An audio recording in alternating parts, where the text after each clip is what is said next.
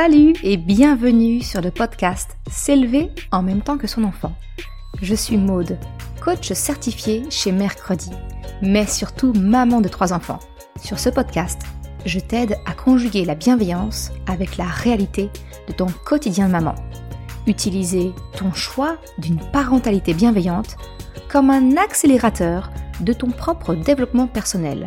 T'aider à changer de regard sur les situations que tu vis avec ton enfant pour t'en servir, pour grandir et apprendre sur toi. Je te retrouve chaque mardi en live sur Instagram à 12h30 pour un épisode Café Papote et ensuite sur le podcast ici même.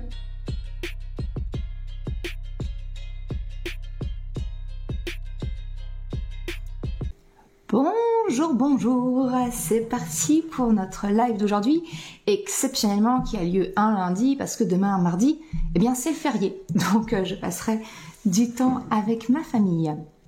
Super, bonjour toutou.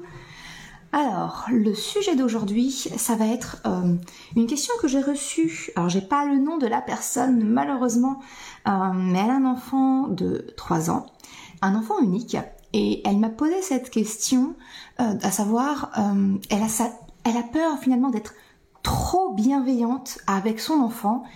Et d'autant plus, elle me dit, quand il s'agit d'un enfant unique, quand on a un seul enfant, eh bien notre, attention, elle, il est, elle est focalisée sur notre enfant. Et est-ce qu'il n'y a pas ce risque d'être trop bienveillante? Donc c'est le sujet du live d'aujourd'hui que je voudrais euh, voir avec toi t'expliquer un petit peu, te partager un petit peu, voilà, euh, ma réaction à ça. Parce que je te rappelle que ces épisodes et ces lives que j'appelle les cafés papotes, je ne prépare pas en amont. Je note juste le sujet, les deux, trois idées qui me sont venues quand j'ai vu la question, et c'est vraiment quelque chose de très live. Donc, si tu es en direct euh, actuellement euh, sur, sur Instagram, n'hésite pas à me poser des questions, à réagir. À la fin, quand j'aurai partagé tout mon petit contenu, eh bien je prendrai, voilà, je, répondrai directement aux questions. Autre petite précision avant qu'on démarre, c'est que si toi-même tu as une question sur un sujet que tu aimerais que j'aborde, eh bien sache que tu peux retrouver donc euh, le lien dans la bio sur Instagram, mais également si tu m'écoutes en replay sur le podcast, dans la description de l'épisode, tu as un lien qui te permet d'accéder en fait au questionnaire des cafés papotes où tu peux me faire part eh bien de tes questions. Voilà, ça c'était la petite précision euh, concernant le fonctionnement.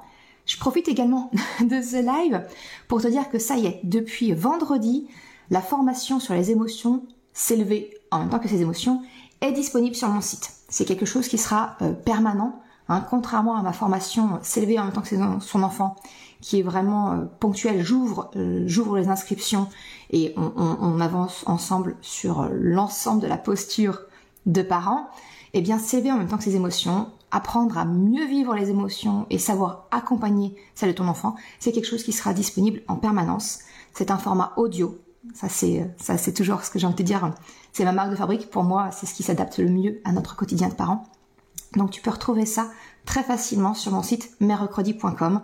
Tu vas dans la section formation et tu pourras directement y accéder. Je ferme la partie euh, auto-promotion et on rentre dans le vif du sujet je vois qu'on est, ah, c'est super, on est vachement nombreux qui sont présents, donc c'est cool. Merci beaucoup à vous d'être là au rendez-vous. Alors, peut-on être trop bienveillant avec son enfant? Et la, la, la, la question qu'il y a derrière, la précision qu'elle me partage, je regarde une petite note, elle me dit euh, que euh, euh, comment allier parentalité positive et enfant unique, elle a parfois peur d'être trop à l'écoute de son enfant. et j'ai envie de te dire que c'est exactement là euh, que se situe le trop, tu vois. Pour moi, on ne peut pas être trop bienveillant.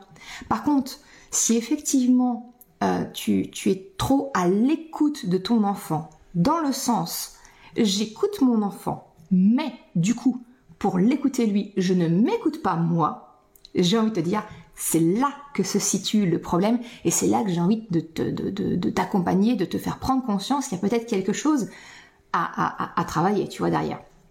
Euh, parce que pour moi, si on est trop à l'écoute, que ce soit de ton enfant, de ton conjoint, peu importe la nature de la relation, finalement, qu'on est trop à l'écoute de quelqu'un, si ça, ça signifie qu'on n'est plus à l'écoute de soi-même, bah là, tu rentres dans l'énergie du sacrifice, du fait plaisir, Et, du coup, tu te désalignes. C'est-à-dire que tu te fais passer toi en dernier. Et forcément, il y a un moment donné, ça va pas bien se passer. Soit tu vas rentrer dans une énergie où inconsciemment, tu vas attendre en retour quelque chose de l'autre. Tu vois ce que je veux dire?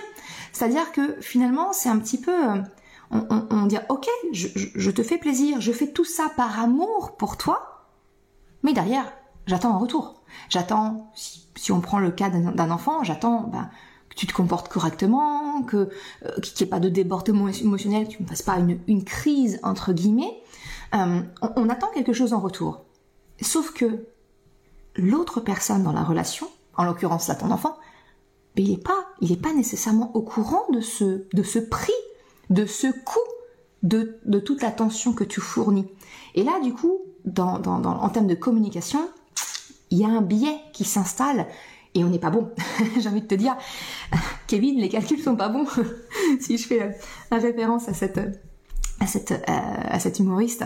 Euh, bref, donc on ne peut pas être trop à l'écoute, trop bienveillante avec son enfant si tu restes connecté à toi-même, si tu écoutes tes propres besoins, tes propres tes propres envies.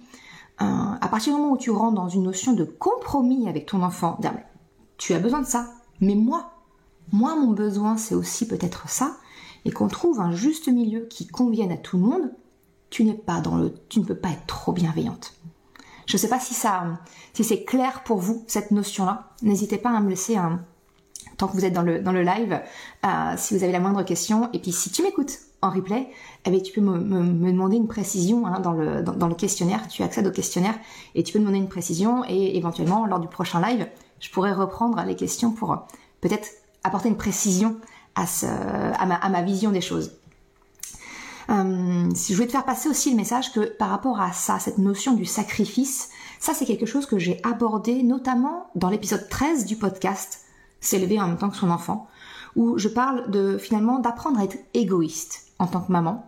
Euh, alors là effectivement je parle dans la, relation parent-enfant, euh, d'apprendre à être égoïste parce que surtout j'ai envie de dire les mamans je sais que ça va pas plaire à ceux qui disent ah tu parles pas des papas euh, j'en suis désolée mais c'est quand même typiquement quelque chose que je retrouve j'ai envie te dire quasi essentiellement chez les mamans cette capacité à on fait passer tout le monde avant soi et nous on se retrouve eh bien en retard quand il faut se préparer pour aller dehors on n'a pas le temps de se préparer tu vois et ça, c'est quelque chose que j'avais, que j'avais vraiment, euh, euh, j'avais construit ma pensée en tout cas dans l'épisode 13.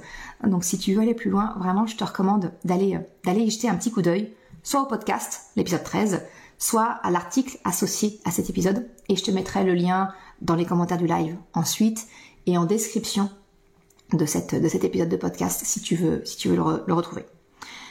Un autre point qui m'a qui m'est venu, si tu veux, quand j'ai vu la question, c'est euh, la notion d'un enfant unique et d'être trop bienveillante avec un enfant unique. J'ai perçu ça dans la question sous la forme euh, être ultra présent pour son enfant, finalement. Euh, et là, effectivement, bah, quand tu as plusieurs enfants, il n'y a pas cette notion effectivement de je suis trop sur le dos d'un enfant parce que ben attention, tu la, tu la démultiplies en fonction euh, de, ta fratrie finalement. Avec un enfant unique, effectivement, il y a cette possibilité en tant que parent, eh bien, de toujours vouloir être dans la proposition d'une activité, la proposition de faire quelque chose, parce qu'on a cette, ben, on a ce temps, on a cette disponibilité potentielle qui est là, et on peut, ben, on peut utiliser ça, et, euh, c'est normal. Et là, eh bien, le petit, le petit piège que je vois, c'est finalement eh bien, de ne pas permettre à ton enfant de s'ennuyer. Euh, parce que l'ennui, c'est finalement quelque chose d'essentiel. Tu as déjà vu, je pense, plein de plein d'articles qui en, qui en parlent, euh, qu'il est bon de laisser ennuyer un enfant parce que ça développe son imagination, euh, il apprend à s'occuper par lui-même, ce genre de choses. Alors, ça va pas être l'objet hein, de ce de ce live parce que encore une fois, ces épisodes-là ont vocation à être courts, mais tu vois l'idée C'est qu'effectivement, peut-être, euh, je le vois en tout cas moi, quand, quand Chocapic euh, était, mon seul enfant, eh bien, j'avais le temps, en tout cas, j'essayais, je, j'arrivais encore à trouver le temps de faire plein d'activités avec lui. Chose qu'aujourd'hui, soyons tout à fait honnêtes, je, ne, je, ne peux plus, je peux plus faire la même chose. Donc euh, forcément, mes enfants apprennent à, se, à s'occuper par eux-mêmes ou ensemble. Ils ont cet avantage-là, ils peuvent effectivement le faire, le faire ensemble. Euh, mais il est, il est important pour moi effectivement de donner ce temps à ton enfant, de pas être systématiquement dans la proposition.